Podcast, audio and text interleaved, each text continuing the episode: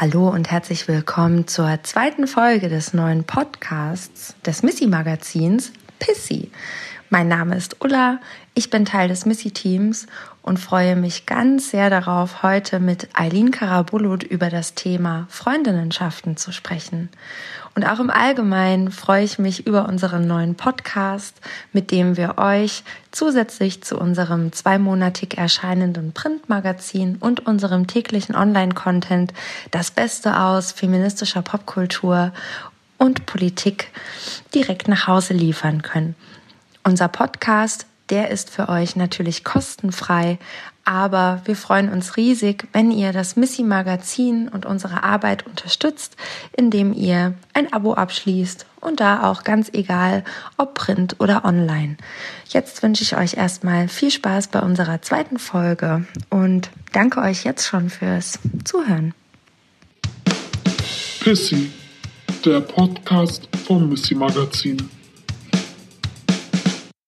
Hallo Eileen, vielen lieben Dank, dass du dir in der nächsten Stunde Zeit nimmst für den Missy-Podcast Pissy mit mir über Freundinnenschaften zu sprechen. Ich würde dich jetzt erstmal kurz vorstellen.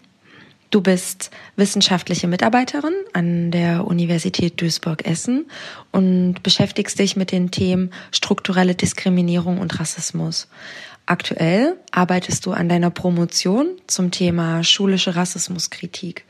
Du bist Vorstandsmitglied des Interdisziplinären Zentrums für Integrations- und Migrationsforschung. Und diese Liste, was du alles machst und was du alles schon gemacht hast, die könnte ich hier Ewigkeiten so weiterführen. Du schreibst auch journalistisch, unter anderem für Bento und hoffentlich bald auch mal für das Missy Magazine.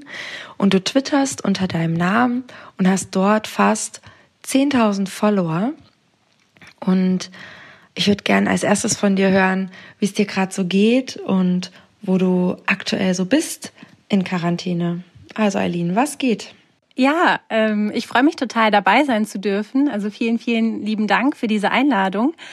Ähm, genau, bei mir geht gerade tatsächlich Quarantäne. Ich bin ja in den USA gewesen und vor über einer Woche jetzt quasi wieder zurückgekommen, tatsächlich verfrüht wegen der ganzen Corona-Situation und auch den Entwicklungen in den USA.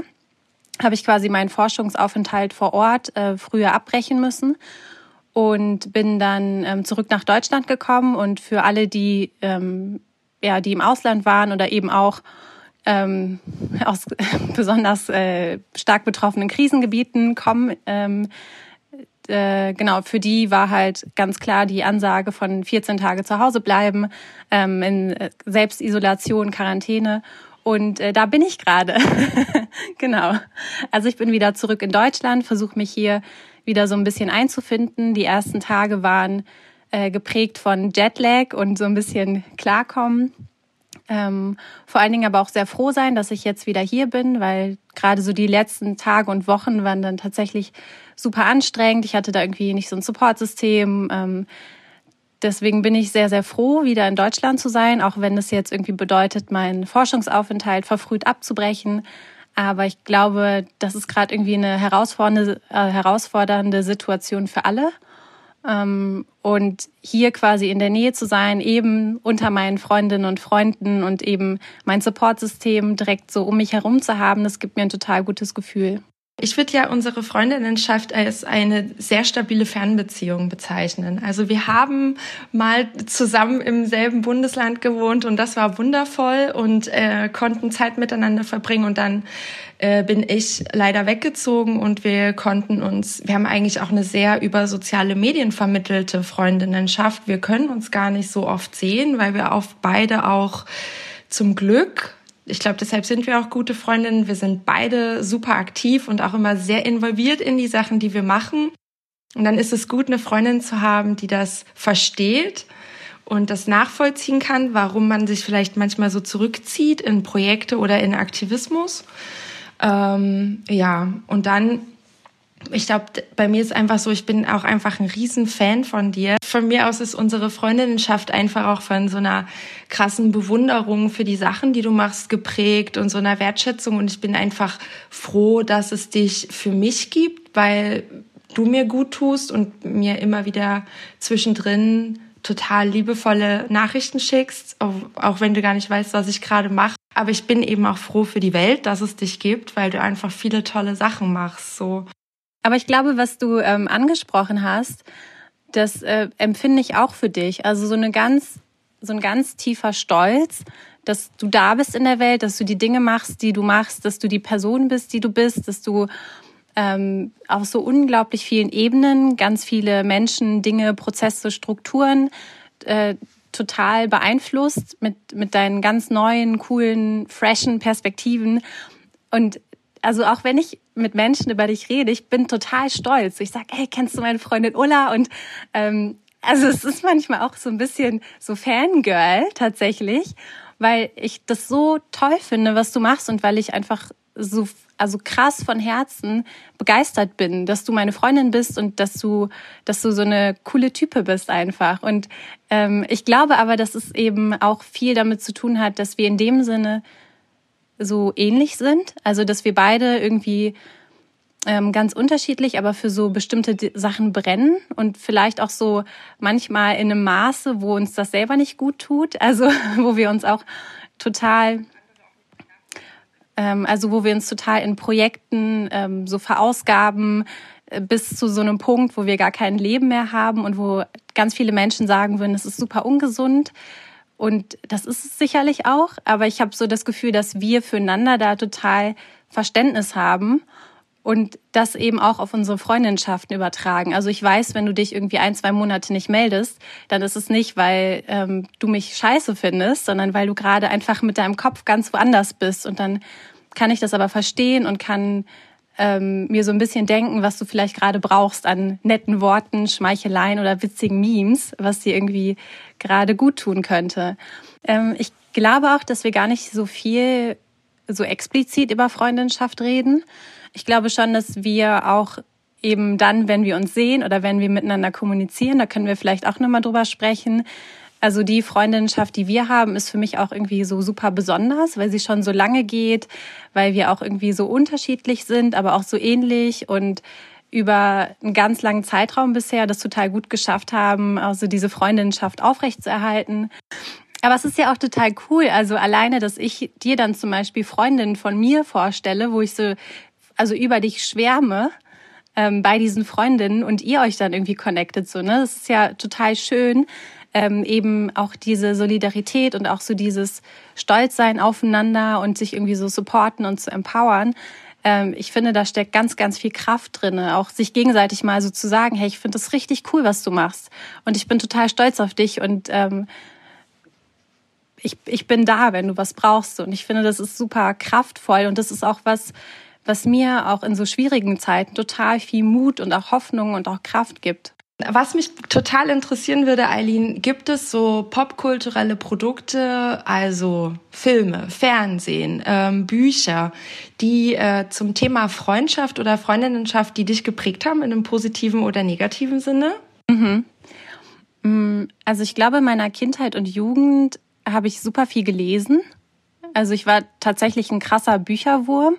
Also es war echt schon so eine Obsession von mir, dass ich eben in Ferien, weil meine Family eben nicht die finanziellen Ressourcen hatte, um irgendwie in Urlaub zu fahren, ähm, dass ich mich dann wirklich in die Stadtbibliothek eingeigelt habe und dann mit so einem riesen Packen Bücher nach Hause gegangen bin, weil es dann irgendwie auch keine Option war, ähm, die zu kaufen. Das wäre irgendwie zu teuer gewesen. Und dann habe ich wirklich in den Ferien ähm, pro Tag mindestens ein Buch gelesen. Ähm, deswegen war also mein Verständnis oder auch so, also was so kulturelle ähm, Dokumente oder so Produkte angeht, war so viel geprägt auch von Büchern und auch so Freundinnenschaften in Büchern. Ähm, und da muss ich jetzt aber so rückblickend, ähm, also wird mir total klar, dass die äh, so Freundinnenschaften zwischen äh, jungen Mädchen oder Frauen war super unterrepräsentiert. Also was ich vor allen Dingen so konsumiert habe, waren so abenteuerliche Geschichten, also so Krimis, die drei Fragezeichen oder TKKG, wo ja eben Gabi äh, dann die einzige weibliche Protagonistin ist, die vor allen Dingen dadurch in Erscheinung tritt, dass sie dann weggehen muss, wenn es gefährlich wird, weil Tarzan sie beschützt. Und weil sie eben vor allen Dingen äh, in Erscheinung tritt als die Freundin von Tarzan, was wir auch so zu Genüge kennen. Ähm, Genau, aber sonst äh, war es eben auch so viel, ähm, so Bibi Blocksberg, äh, Bibi und Tina, ähm, aber auch sowas wie, ähm, kennst du freche Mädchen, freche Bücher oder so? Nein. Klingt nach einem Porno. Nein. nee, das ist so eine Reihe, die habe ich in meiner Jugend ganz viel gelesen, als ich dann auf der weiterführenden Schule war. Ähm, und da geht's eben um so Freundinnenklicken. Und äh, die Handlung in diesem, in diesem Buch ist dann immer, dass sich eine verliebt und dann um diesen Typen kämpft und kriegt sie den und so. Ähm, also es ist immer so viel bezogen dann auch auf so Liebesgeschichten, heterosexuelle Liebesgeschichten ähm, und wie sich dann eben junge Mädchen ähm, in Typen verknallen und den bekommen. Ähm, aber so starke Freundschaften, wo es wirklich nur dann um zwei ähm, ja zwei Frauen oder um zwei Queers geht und vor allen Dingen auch ähm, also dann ProtagonistInnen, die nicht weiß sind. Rückblickend hat es überhaupt keine Rolle gespielt. Und ähm, also auch mit so Bibi und Tina, das fand ich dann irgendwie immer total cool. Oder auch diese ganze Pferdemädchen-Stories. Ähm, das war irgendwie was, was mich total interessiert und so gecatcht hat. Und ich dachte so, ja, ich, ich will auch ein Pferd, ich, ich will auch dieses Abenteuer erleben. Aber das war so weit weg von meiner Lebensrealität. Und ich habe irgendwie gar nichts gehabt, womit ich mich und auch meine Freundinnenschaften hätte so ähm, repräsentiert sehen können. Wie war es bei dir? Also ich habe auch ähm, ja, oh, eigentlich wollte ich gerade sagen, ich habe auch viel gelesen, dann habe ich mir überlegt, stimmt gar nicht. also ich glaube, ich habe schon auch, sagen wir so, ich habe auch gelesen.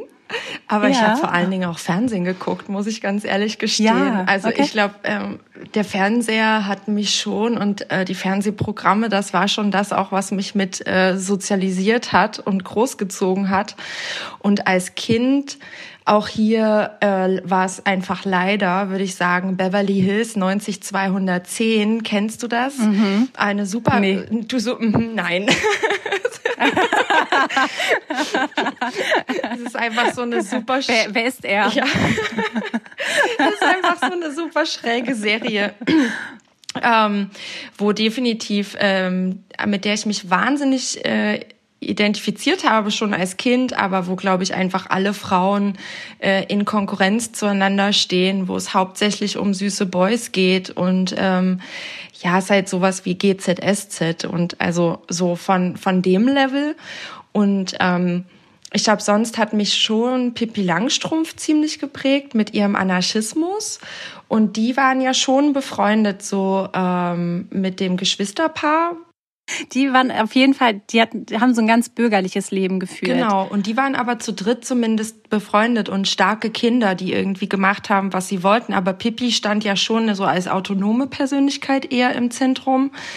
Ähm, dann zwei Freundinnen, die ich tatsächlich, äh, also befreundete Menschen, die ich vom Lesen her ganz toll fand und wo ich mich viel reingeträumt habe, war Ronja Räubertochter und Birg. Ähm, wo ich glaube ich mir auch immer gewünscht habe, dass die sich mal küssen oder so. Also es war auch eher so ro romantisch. ähm, ich habe ich habe jetzt gehört, dass die wilden Hühner richtig cool sein sollen, wo es sogar ein queeres, vermeintlich queeres Kind Mädchen gibt. Die sind eine coole Bande. Das hat es leider nie bis zu mir geschafft. Da war ich, habe ich wahrscheinlich gerade Beverly Hills 90210 geguckt. ja, und später kam dann irgendwann ähm, Sex and the City, wo aber natürlich, ja, oder? Aber wo halt die vier Frauen, die, ich meine, die supporten sich schon cool und die teilen sich ihre Zigaretten, aber am Ende geht's halt nur um Männer und um, mm, ja, also es hat mir eine Zeit lang total viel bedeutet, aber irgendwann war ich, also vor allen Dingen auch in der Retrospektive habe ich gedacht, oh je, nee, da hat man sich aber ganz schön viel Schwachsinn auch rausgezogen, der als also so ein auch so ein total neoliberales Großstädterinnen-Klischee äh, von superprivilegierten Menschen und das dann als Emanzipation verkauft. Mhm. Also ja. dann habe ich noch viel geguckt. Ellie McBeal, die Anwältinnen, kennst du das? Nee. Aber es sagt mir was. da ging es eigentlich auch viel drum, in so dünne Kostüme, in so kleine Kostümchen reinzupassen. Und die Frauen waren auch nicht wirklich Freundinnen miteinander. Und dann gab's was, das hat mich mega geprägt, das war Scrubs. Und in Scrubs, das ist eine Serie, da sind zwei Typen super gut miteinander befreundet. Und ich habe und die sind auch nerdig miteinander befreundet und das passt so, weil ich, also damit konnte ich mich immer so gut identifizieren, aber das sind eben zwei Dudes und deshalb hatte ich schon irgendwie immer so das Gefühl, okay, diese krasse Verbindung, diese Art von Freundschaft, das ist halt nicht für mich da, auf jeden mhm. Fall. Mm, und wo es dann endlich, danke liebe Popkultur, irgendwann besser geworden ist, war dann eben mit Broad City. Da gab es oh, dann ja. endlich eine Freundschaft, also für mich eine Freundinnenschaft, äh, die auch so in einer Art vulgär ist, wie meine Freundinnenschaften sind und so chaotisch und so unclean und so dann auch dieses latent eigentlich auch in Freundinnen verliebt sein und also das war da, da war es dann endlich, da war dann endlich was da. Ja, und äh, hast du jetzt gerade, äh, jetzt im Moment, also unabhängig vielleicht von unserer Kindheit, irgendwas, irgendwen, wo du sagst, das ist für mich so ein cooles Freundinnenvorbild?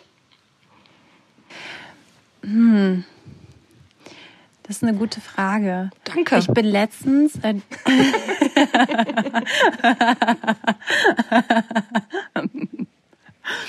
ähm, ich bin letztens tatsächlich auf ein Interview gestoßen ähm, von Oprah Winfrey und ihrer langjährigen Freundin. Ich weiß ihren Namen leider nicht, aber das sind ähm, zwei schwarze Frauen, die wirklich seit Jahrzehnten befreundet sind. Also schon bevor Oprah irgendwie ihren großen Durchbruch hatte und super bekannt und berühmt und auch reich war, ähm, waren die beiden schon Freundinnen. Und ähm, es war so ein super schönes Interview, wo sie so Fragen gestellt bekommen haben, auch so zu ihrer Freundinnenschaft und auch, da ging es halt auch so viel also die waren halt wie so ein altes ähm, so Beziehungspaar tatsächlich. Und es ging dann so ganz viel auch um die Macken, die dann die jeweils andere hat. Und ähm, so ganz also humorvoll und so liebevoll sind die miteinander umgegangen. Und da dachte ich so ja, also das wünsche ich mir auch total, dass ich irgendwann so alt und super schrumpelig bin, super viel in meinem Leben erlebt habe und dann mit meinen Freundinnen irgendwie so so cool abhänge als so alte alte feministische Omis. So, ich glaube, das ist richtig Live-Goal einfach. Aber schön, das Interview, das muss ich mir mal angucken. Das hört sich richtig gut an. Wen ich gerade so ähm, repräsentativ auch finde für Freundinnen zentriertes Leben, so ein bisschen sind auch die Homies. Das ist so ein DJ und Produzentinnen, Veranstalterinnen und ähm, ja, Duo hier aus Berlin. Und ich finde, die sagen auch immer wieder, dass ähm, die sind ja auch total DIY, das mag ich an denen alle, die probieren einfach alles aus und machen alles und äh, worauf sie Bock haben. Das finde ich schon total toll und empowernd. Und eben dann auch zu zeigen, ja, wir machen das, äh, unsere Freundinnenschaft ist eigentlich die Grundlage davon. Das finde ich total cool. Ja. Ja, dann äh, das wäre jetzt schon unser erstes äh, Kapitel gewesen. Ähm, und dann kommt jetzt ein tiefsinniger Freundschaftsspruch aus dem Internet mit Bild. Da hast du ja was vorbereitet, ne? Ich habe einige rausgesucht. Ah, danke schön. Erzähl mal. Okay, mein erstes Zitat ähm, ist von Toni Morrison, die ich unglaublich schätze und sehr, sehr liebe. Und die ist ja auch eine ähm, Schriftstellerin, Autorin, Aktivistin, Verlegerin, ähm, die auch super viel über Freundinnen gesprochen hat und eben auch Sisterhood und wie auch ähm, so, ein, so ein solidarisches Miteinander passieren kann. Ähm, und ein ganz tolles Zitat von ihr ist, A sister can be seen as someone who is both ourselves and very much not ourselves. A special kind of double. Und ich finde, das spiegelt total gut wider, was ich ähm, anfangs auch kurz angesprochen habe. Also ich finde halt, dass wir zum Beispiel super viel gemeinsam haben, aber uns auch in ganz vielen Dingen unterscheiden. Also sei es zum Beispiel, ähm, wie wir aufgewachsen sind, unsere Sozialisationsbedingungen, auch wie wir politisiert wurden, durch welche Einflüsse, ähm, was auch so unsere Perspektiven auf bestimmte Fragen sind. Und trotzdem gibt es halt immer wieder so diesen diesen, ähm, diese Basis von Sisterhood, auf die wir zurückkommen.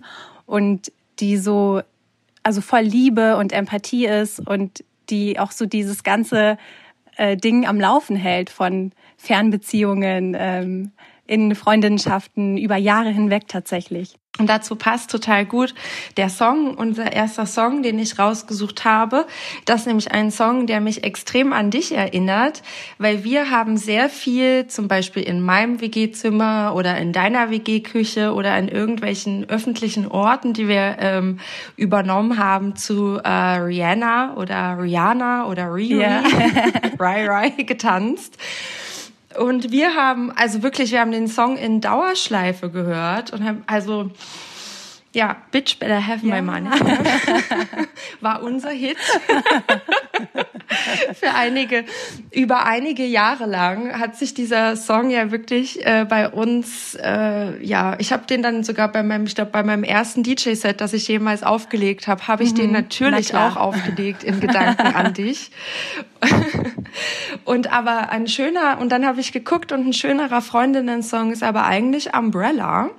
Was ich ganz schön finde, weil ich dachte tatsächlich auch immer, dass es eher so ein äh, Liebessong ist es aber nicht. Also es geht wirklich darum, dass man zueinander steht, dass man sich versprochen hat, dass man gegenseitig sich unterstützt und dass dann eben noch Platz unterm Umbrella Ella LAE ist. Ne? Und das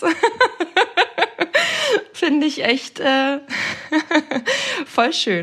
Lass uns doch in unseren nächsten Themenblock sliden. Und da geht es um äh, Freundschaftserinnerungen. Jetzt ist äh, zum Beispiel so eine Kindheit ein krasser Ort der Freundinnenschaft. Aber es hat auch ähm, andere Aspekte. Also bei uns war, wie viele Freunde, Freundinnen habe ich, war eine krasse soziale Währung. Mhm. Und ähm, ich als Nerdin vor dem Herren konnte damit natürlich nie so richtig punkten. Und ähm, da kann sozusagen in diesem so sozialen Game, das Kinder spielen, kann man also kann Freundinnenschaft, glaube ich, total toll sein und man lernt viel miteinander und hat viele Abenteuer und gleichzeitig kann das aber auch eben bedeuten, wenn du das alles nicht hast, wenn du diese soziale Währung aufgrund von Bedingungen oder wie auch immer nicht vorweisen kannst, dann hast du ein ziemliches Problem. Ähm, was sind so deine Erinnerungen an äh, Freundinnenschaft und Kindheit? Mhm. Ähm, wenn ich mich so daran zurückerinnere, mit wem war ich damals befreundet und eben auch aus welchen Gründen, ähm, dann sehe ich auf jeden Fall, dass vor allen Dingen so in der Pubertät, als ich so äh, Teenager war, das auf jeden Fall total wichtig war. Ne? Also mit wem bist du befreundet? Ähm, was sind das auch für Personen? Welchen Coolheitsfaktor haben die? Hm. Und ich war ja damals ähm, auf dem Gymnasium, auf so einem super bürgerlichen Gymnasium. Ich war da in meiner Klasse das einzige Kind, äh, das äh, nicht weiß ist. Und ähm, alle meine MitschülerInnen waren halt irgendwie super reich, also deren Eltern waren auch Anwältinnen, Ärztinnen, also die hatten eine ganz andere Lebensrealität als ich. Und für mich war es dann eine total ähm, wichtige Strategie, in dem Sinne ähm, beliebt zu sein, glaube ich. Also das hat für mich, das war total wichtig, um das so zu kompensieren, dass ich eben dann diesen Coolheitsfaktor habe, wenn ich schon nicht reiche Eltern habe, so. Ähm, und deswegen ähm, hatte ich zum Beispiel so eine ganz große Girl Gang, ähm, von der ich dann die Anführerin war. ja. Ja, genau, und das war für mich ganz lange total wichtig. Also, dass ich diese Freundinnen hatte. Wir waren vier Freundinnen, dann kam ähm, eine dazu und es war dann auch ganz, also es hat für ganz viel Unruhe gesorgt, was dann diese eine neue Freundin macht, ob man sie aufnehmen soll oder nicht, wer dafür ist und so, ne? Also diese Gruppendynamiken spielten dann auch noch mit rein. Ähm, aber insgesamt war es also super, super wichtig, weil es dann eben auch so ähm, Treffen gab, wo dann so bestimmte Klicken nur zusammengekommen sind. Und wenn du eben nicht Teil dieser Clique warst, dann war, waren diese Räume, diese Treffen für dich eben auch nicht vorgesehen. Aber ich habe dann gerade so ich glaube auch mit meinem Politisierungsprozess, also wo ich so super viel angefangen habe nachzudenken über so soziale Ungleichheiten und so Diskriminierungsstrukturen, ähm, so während meiner Oberstufenphase würde ich sagen, ähm, hat es angefangen, dass ich so gemerkt habe, ähm, ja krass. Also wenn meine Freundinnen, ähm, die ich halt im Schulkontext hatte, wenn die fallen, fallen die halt super weich. Also die, die werden super viel erben. Ähm, Im Notfall haben die irgendwie noch Eltern im Rücken, die die supporten können. Ähm, und das hatte ich halt nicht. Und das hat bei mir auch dazu geführt, dass ich so gemerkt habe, dass diese Freundinnenschaften, die ich geführt habe, sehr oberflächlich waren, im schulischen Kontext vor allen Dingen. Ähm, und für mich war das super wichtig, auch so in meiner Sozialisation. Ich glaube, das war auch so in der Zeit herum, wo wir uns kennengelernt haben, dass ich mir wirklich auch feministische Freundinnen äh, bewusst gesucht habe und dann gemerkt habe, wie anders diese Beziehungen sind, also wie tief die auch gehen, wie viel Verständnis ich da bekommen kann, wie sehr ich mich auch öffnen kann, also wie sehr ich auch wirklich ich sein kann und mich mit allen Unsicherheiten, meinen Ängsten, meinen Sorgen, meinen ganzen Erfahrungen, die ich in meinem Leben gesammelt habe, wie ich mich da auch öffnen kann und wie ich auch so eine Solidarität erfahren kann. Und das habe ich in meiner Kindheit total vermisst. Ähm, und das hat total gefehlt.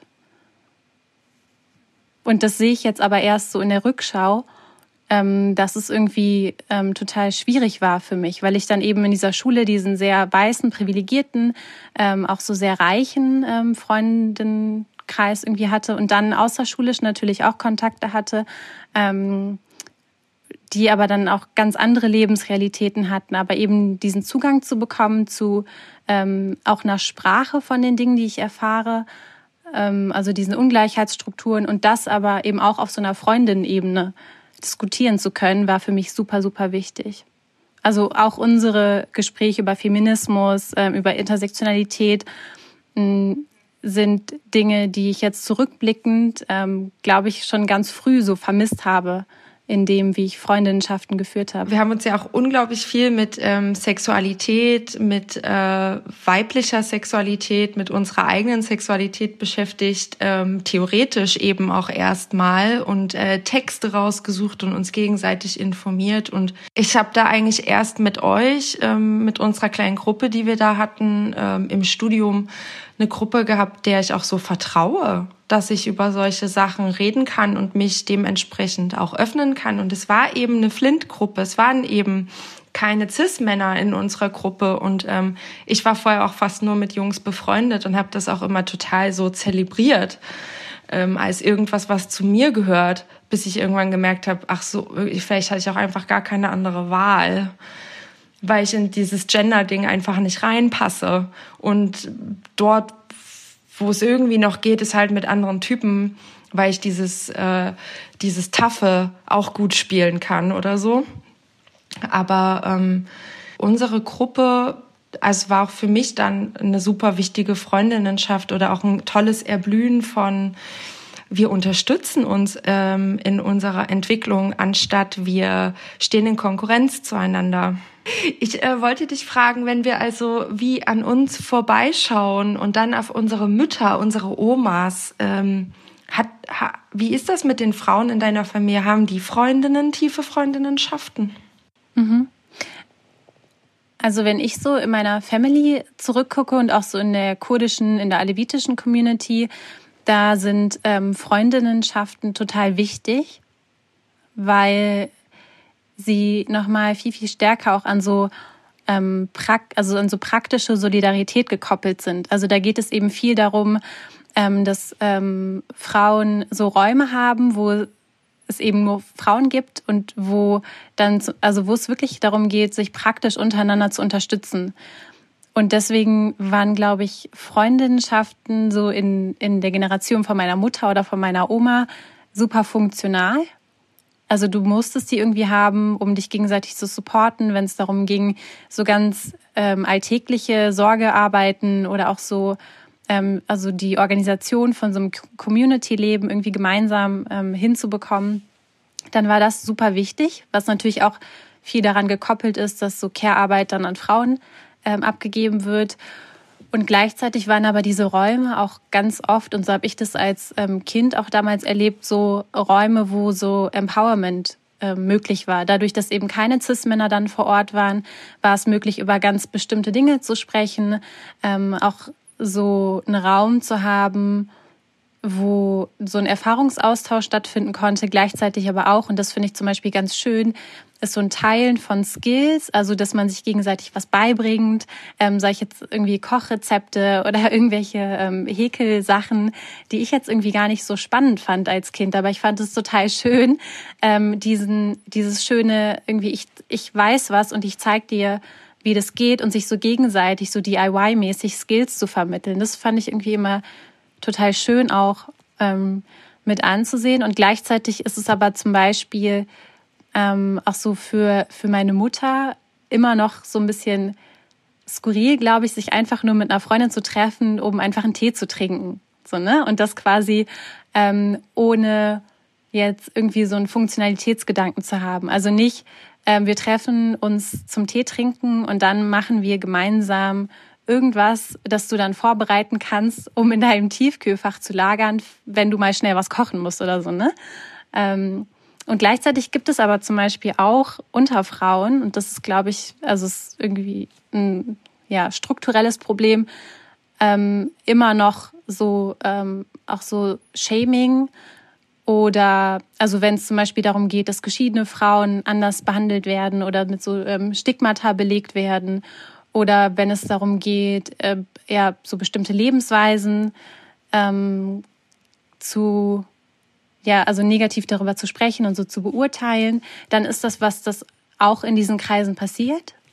Ähm, und gleichzeitig finde ich aber, dass eben dieser Zusammenhalt zwischen Frauen irgendwie für mich zumindest so meiner Sozialisation schon immer total wichtig war.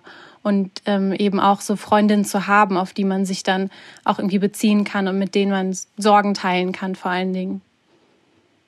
Wie ist das in deiner Family? Also ich habe überlegt und ich glaube mal oder ich meine Mutter hatte eigentlich immer coole Freundinnen und ich habe immer ähm, oft die Freundinnen meiner Mutter sehr bewundert und war vielleicht auch manchmal ein bisschen in die so verknallt, glaube ich jetzt im Nachhinein irgendwie, wenn die so ja, irgendwie besonders fesch waren oder besonders jugendlich. Meine Mutter hat mich ja auch mit 21 bekommen. Eben in der DDR hat man ja sehr zeitig Kinder bekommen, weil die Familienplanung eben sehr auch vom Staat vorgegeben war. Und ähm, deshalb war meine Mutter jung und hatte zum Glück, würde ich sagen, zumindest wenn ich mich versuche zu erinnern, immer Freundinnen, mit denen sie abgehangen hat. Aber auch ähm, Männer. Also ich glaube, meine Mutter pflegt Freundschaften ziemlich gut oder ja doch. Ja, und ich glaube, ähm, wenn ich so an, an meine Omas denke, ich glaube, die haben auch alle so Freundschaften, aber halt eher so im Paarkontext. Also man hat dann als Ehepaar so ein befreundete andere Ehepaare. Ich glaube, das habe ich viel gesehen in äh, so bei dieser Generation meiner Großeltern, bei meiner Mama nicht. Aber das, äh, das ist eigentlich vielleicht eine ganz äh, gute Überleitung zu feministischen Konzepten auch von Freundinnenschaft. Also wenn wir sagen, es gibt es gibt sowas. Also wir haben das schon mal gerade in Bezug auf uns ein bisschen gesagt. Also wir sind vielleicht auch als Feministinnen oder als jüngere Frauen, die sich so bilden wollten mit anderen Frauen, wenn wir dann also sagen, ähm, es gibt sowas wie feministische Konzepte von Freundinnenschaft. Ich habe mal so ein paar Stichworte gesammelt, die mir eingefallen sind, würde da total gerne mit dir drüber reden. Also ich habe freundschaftszentriertes Leben, so als Konzept, das ja jetzt auch an einigen Stellen schon besprochen wird. Da würde ich gern, gern gleich mit dir drüber sprechen, was das bedeutet. Dann auch Wahlfamilien das ist was, das ich dann vor allen Dingen auch im queeren Kontext ähm, kennengelernt habe, weil sozusagen die originalen Familien die Intimität oder die Akzeptanz oder den Schutz, den es einfach braucht, nicht bereit sind oder bereit waren herzustellen. Also gibt's Wahlfamilien. Ähm, es gibt im feministischen Kontext sowas wie Banden. Hast du erzählt, dass du die Anführerin von einer warst? Äh, Gangs. Es gibt äh, den Squad-Begriff, finde ich, auch in der Popkultur, im Feminismus in den letzten Jahren. Ähm, also sowas wie vielleicht eben Flint, also Frauen, Lesben, Inter, Non-Binary und Trans-Personen, Flint-Kollektive so als Gegenentwurf zu diesen Big Boy-Netzwerken. Ähm, es gibt Friend-Crushes. und es gibt ähm, Freundschaft Plus. Und ähm, also es gibt bestimmt noch viel mehr. Das sind jetzt erstmal so die Sachen, die mir eingefallen sind. Und ich wollte dich fragen, Eileen, gibt's für dich so eine Politik der Freundinnenschaft? Mhm. Für mich sind Freundinnenschaften per se politisch. Und da geht's mir vor allen Dingen darum, dass mir total wichtig ist, dass es so einen Grundkonsens gibt an bestimmten Werten und auch an so einer Solidarität. Und da gibt's einfach nichts zu rütteln. Und das hat, glaube ich, auch viel damit zu tun, wie ich Freundinnenschaften pflege, wie ich auch in Freundinnenschaften mit Konflikten umgehe. Und das finde ich zum Beispiel total wichtig, weil ich das so in meinem Umfeld äh, beobachtet habe, dass vor allen Dingen ähm, Freundinnenschaften, wo es eben diese zum Beispiel auch feministische gemeinsame Praxis oder Bezugnahme nicht gab, ähm, dass dann ganz schnell Kleinigkeiten oder vermeintliche Kleinigkeiten dafür sorgen können, dass so ein Streit total eskaliert oder plötzlich so Verletzungen ähm, gegenseitig stattfinden. Und mir ist es zum Beispiel total wichtig, auch im Konflikt solidarisch zu sein mit meinen FreundInnen. Und ich glaube, das sind auch so diese Momente, wo so deutlich wird, also in so Krisensituationen, ähm, wo deutlich wird, dass es total wichtig ist, feministische Freundschaften zu pflegen. Ähm, weil gerade in so Krisenmomenten sehen wir, also worauf kommt es wirklich an. Und für mich gibt es einfach so, ein, so eine Grundbasis von Solidarität und Wertschätzung in Freundinnenschaften dass auch wenn zum Beispiel Konflikte auftreten oder so Meinungsverschiedenheiten, dass halt trotzdem in diesem Rahmen ausdiskutiert wird. Oder auch wenn man dann für sich ähm, entscheidet, getrennte Wege zu gehen, was ja auch passiert. Ne? Also unabhängig davon, ob man jetzt gemeinsame Werte teilt oder nicht, gibt es ja oft auch zwischenmenschliche Dinge, die passieren. Ähm, und aber auch dann quasi feministisch und solidarisch miteinander umzugehen ähm, und dann irgendwie nicht die andere Person dann noch schlecht über sie herzuziehen oder zu beleidigen oder also persönlich anzugreifen. Ähm, deswegen, also ist mir zum Beispiel total wichtig, so eine feministische Praxis auch in Freundinnenschaften zu haben. Und das heißt eben, sich umeinander kümmern, wenn es der anderen Person nicht geht, solidarisch zu sein und empathisch zu sein ähm, und einfach verständnisvoll zu sein in, in allem, was die andere Person fühlt oder macht.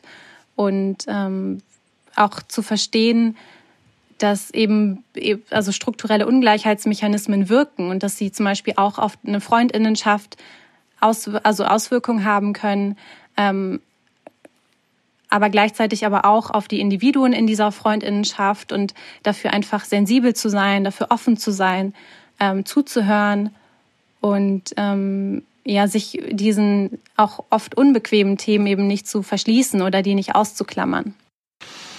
Und ähm, also diese von diesen Stichworten, die ich da äh, genannt habe vorhin, äh, die wir so in der Vorbereitung zusammengetragen haben, was ist da was, was dir so am meisten entgegenspringt? Ich finde tatsächlich, ähm, also die Wahl ähm, Familien total wichtig. Also gerade in Flint-Kontexten, ähm, also in Kontexten, wo eben Menschen von einer sozial konstruierten Norm abweichen und dann oft auch mit so ähm, Stigmata konfrontiert sind oder auch eben von ihrer biologischen Familie abgewiesen werden. Und ich finde, da haben so feministische, intersektionale Kontexte eine total große Verantwortung, eben auch diese Person aufzufangen und diesen Rückhalt bieten zu können, ähm, den die biologische Familie verwehrt und eben auch diese Heimat für eine Person darstellen zu können. Und ich glaube, das ist ganz, ganz wichtig, gerade für Menschen, die ähm, strukturelle Diskriminierungserfahrungen machen, dass sie da eine Heimat haben, auf die sie sich immer beziehen können und wo sie sicher sind und wo sie geschützt sind. Und diese geschützten Räume sind eben auch Freundinnenschaften, die solidarisch sind, die feministisch sind, die intersektional sind. Und ähm eben auch was, was du gerade schon teilweise angesprochen hast. Ähm, nun, auch wir als Freundinnen, du bist mit mir als weißer Person befreundet und musstest auch in den Jahren unserer Freundschaft einiges an unbezahlter, anstrengender äh, Bildungsarbeit, kostenloser Bildungsarbeit äh, machen, leider. Ähm, wie, wie ist das für dich? Ähm, sind diese Freundschaften besonders schwierig auch? Ich finde das total wichtig, darüber zu sprechen, weil das, glaube ich, auch gerade in so einem privaten Bereich oft ausgeklammert wird. Also auch partnerschaftliche Beziehungen zwischen weißen Personen und ähm, Menschen, also BIPOC. Ähm, wer, also da wird es oft so romantisiert und ach, die Liebe kann alles überwinden. Ähm, und wenn, wenn ihr ähm, euch füreinander entschieden habt, dann ist das ja auch gar nicht so wichtig und so, ne? Und äh, da aber eben auch ähm, in so einem freundschaftlichen Kontext einen Blick drauf zu werfen und sich einfach zu fragen, was macht das mit so einer Dynamik? Was macht das mit dem, wie ich mich in der Beziehung fühle? Ähm, inwiefern hat das auch Auswirkungen darauf, also was teile ich mit meinem Partner, meiner Partnerin? äh, was teile ich in Freundinnenschaften? Ne? Also was sind zum Beispiel Themen, die ich lieber mit einer weißen Freundin bespreche und was sind aber Themen, wo ich irgendwie lieber ähm, mit einer Person of Color drüber spreche, so die in meinem engen Kreis ist. Und ähm, da, ja, also das ist manchmal kann das anstrengend sein, ähm, aber ich sehe vor allen Dingen ganz oft eben auch, also bei Menschen in meinem persönlichen engen Kreis, dass es so ähm, ein Bemühen gibt, darum zu verstehen und lernen zu wollen. Und das heißt nicht, dass es das irgendwie einfacher macht, so Verständigungsprozesse oder eben auch manchmal, wenn es so subtile Dinge sind, die passieren. Und es muss gar nicht was sein, was die eine Person gemacht hat. Ne? Also wenn wir zum Beispiel gemeinsam auf ein Konzert gehen und da sind nur weiße Personen, also 100 weiße Menschen und ich komme in den Raum und bin die einzige ähm, Frau of Color in diesem Raum, da muss das gar nicht irgendwas sein, was du falsch gemacht hast, sondern das ist dann was, wie ich mich in dem Moment in diesem Raum fühle, so. Ähm, und das aber offen anzusprechen und allein, dass du dann zum Beispiel in dem Moment das selber bemerkst, das sind so Dinge, die, ähm, die helfen ungemein. Und das ist sicherlich anstrengend manchmal. und ich glaube aber, dass wir da auch beide gewachsen sind in diesem Prozess, das gemeinsam zu diskutieren. Allein die Gespräche, die wir geführt haben, also irgendwie über meine Sozialisation, über auch irgendwie meine Familiengeschichte und auch deine Arbeit ähm, zu der Zeit mit Geflüchteten, hat, glaube ich, auch viel dazu beigetragen, dass du jetzt in dem Fall ähm, dich ganz viel auch so mit Rassismus auseinandergesetzt hast, auch mit so strukturellen Dimensionen und was macht das mit so einer Lebenswirklichkeit von Menschen. Ähm, und ich glaube, dass das sehr, sehr wichtig ist, weil du sonst einfach einen ganz wichtigen Teil von meinem, von meinem täglichen Erfahrungsraum nicht verstehen könntest. Und dass du aber dich dazu bereit erklärt hast und dass du auch dich auf den Weg gemacht hast, irgendwie mit mir gemeinsam. Natürlich musst du den selber gehen, aber dass wir das so als Freundinnen gemeinsam gemacht haben, ähm, ist, glaube ich, einer der Gründe auch, warum unsere Freundinnenschaft immer noch so, so stark ist und ähm, noch so lange hält, weil ich zum Beispiel, ähm, als dieses äh, rechtsterroristische Attentat in Hanau passiert ist, ähm, das hat mir super viel bedeutet, dass du mir da geschrieben hast. Also, dass du geschrieben hast, hey, es ist super schrecklich, ich denke an dich.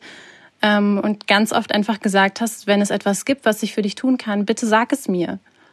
Und allein das zu wissen und irgendwie zu, zu wissen, du siehst den Schmerz, den ich habe, ohne, ohne dass ich dir davon sagen muss und ohne dass ich dir im Detail erzählen muss, was das mit mir macht und warum das jetzt besonders schlimm ist, das war super, super schön für mich zu erfahren und eben auch dieses Angebot der praktischen Solidarität, dass du eben gesagt hast, hey, ich bin total gerne für dich da, was kann ich für dich tun?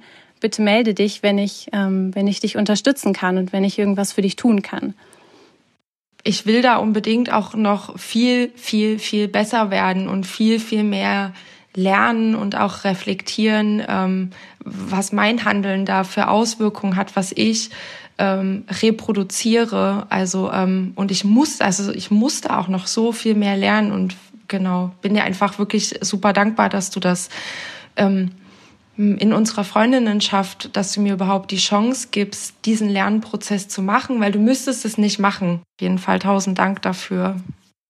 Wenn wir so ein bisschen in diese Richtung von dem ähm, freundschaftszentrierten Leben nochmal schauen, also wenn wir sagen, viele Sachen, die gesellschaftlich normiert sich vielleicht eigentlich in so einer RZB, in so einer romantischen Zweierbeziehung abspielen. Wenn wir sagen, in einem feministischen Kontext, in einem queeren Kontext, also das soll jetzt keine neue Norm sein, sondern es könnte eine Möglichkeit sein zu sagen, wir versuchen das auch als Kritik wir versuchen das irgendwie anders zu machen. Ähm, wie siehst du das äh, in deinem Leben? Also wenn man so sagt, freundschaftszentriertes Leben heißt, ähm, zentrale Beziehungsgefüge sind zum Beispiel Freundinnenschaften. Man bindet seine Freundinnenschaften in die Familie mit ein. Ähm, man plant vielleicht eine Zukunft miteinander. Ich meine, wir haben ja schon geplant, dass wir, aber wir haben immer gesagt, wenn wir alt sind, ne, wenn wir alt sind, dann haben alle, haben alle Freundinnen, ne? dass wenn man alt ist, dann sitzt man zusammen auf der Veranda und lästert über junge Menschen. Aber ich hatte zum Beispiel auch in unserer Freundschaftsbiografie gab es ja diesen Moment, wo ich aus NRW weggezogen bin und ich weiß noch, es gab einerseits diesen totalen schönen Moment, wo ich mit euch allen, wir saßen im Kreis im Getränkelager und ich habe euch gefragt, hey, glaubt ihr, dass es die richtige Entscheidung ist, jetzt für den Job nach Dresden zu ziehen? Weil eigentlich wollten du und ich zusammenziehen das war der Plan. Und ich ähm, habe ähm, oft in den Jahren, also natürlich war ich dann auch glücklich in Dresden und aber dennoch und mit dem Job und mit der Entscheidung, aber ich habe doch mich immer, immer wieder gefragt, auch in Bezug auf uns, weil ich auch eine Sehnsucht nach dir hatte und nach unserer Freundinnenschaft. Ähm, warum treffe ich eine Entscheidung für einen Job und gegen einen wirklich tollen Freundinnenkreis? Und ähm, ich habe das schon ähm, immer wieder kritisch hinterfragt und ich weiß auch nicht, ob ich das noch mal so machen würde, dass ich sage, ähm, okay, du hast hier die Job Opportunity und dann ziehst du so weit weg, dass du die Leute gar nicht mehr sehen kannst eigentlich. Und äh, da habe ich sozusagen das Gegenteil von freundschaftszentriertem Leben ähm, praktiziert äh, und habe mich eigentlich ganz neoliberal dafür, ja, äh, Karriere, ja, also gut, Karriere war das jetzt nicht, aber ja, äh, Beruf, ja klar Beruf kommt, bla bla bla, vor dem und dem. Und ähm, ich habe das in den letzten Jahren eigentlich eher versucht, ähm, anders zu machen und meinen Freundinnenschaften mehr Raum zu pflegen und also zu geben. Und ich ähm, bin auch absolut bereit, mit meinen Freundinnen, glaube ich, viel mehr als noch früher auch Zukunft gemeinsam zu planen. Also es gibt eigentlich für mich auch keine schönere Vorstellung als, weil ich habe nicht so Lust auf äh, Kinder, aber wenn irgendeine Freundin Lust auf Kinder hätte, ich glaube, ich hätte auch Bock damit am Start zu sein. Und ähm, wie, wie siehst du das so für dich?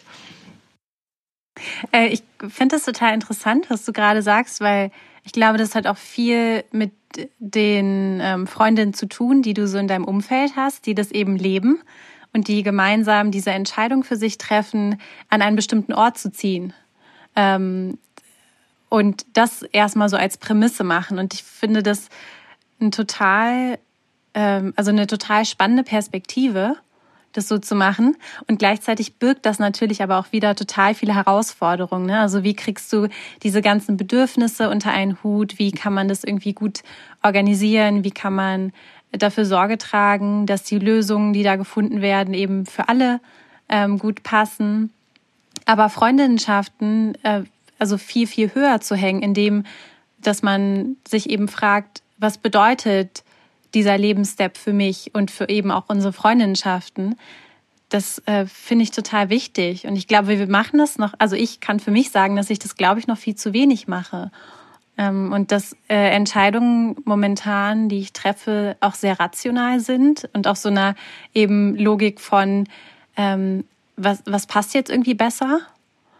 Weil ich mich, glaube ich, schon so ein bisschen damit arrangiert habe, dass meine Freundinnen alle so irgendwie all over the place sind. Ähm, und gleichzeitig finde ich die Idee aber total schön und ähm, es macht mir so ein ganz warmes Gefühl in meinem Herzen, ähm, so einen Entwurf zu haben von, wie kann man das eigentlich gemeinsam machen und wie kann man so ein Leben unter Freundinnen gut organisieren und einfach näher beieinander sein. Ja.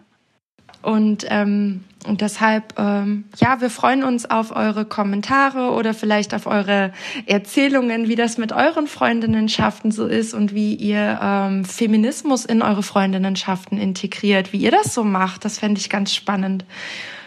Okay, aus die Maus. ja, ich freue mich total, dass ich dabei sein durfte und ähm, fand es total schön auch, dass wir so über feministische Freundinnenschaften gesprochen haben und auch das erste Mal ja so, so ein Metagespräch über, wie machen wir das eigentlich? Was sind so unsere Empfindungen und Perspektiven auf unsere Freundinnenschaft? Und das fand ich sehr, sehr schön und jetzt bin ich ganz gerührt. ich auch. Ich drück dich durchs Internet, meine Liebe. Wir sehen uns ganz bald. Pissy, der Podcast vom Missy Magazin.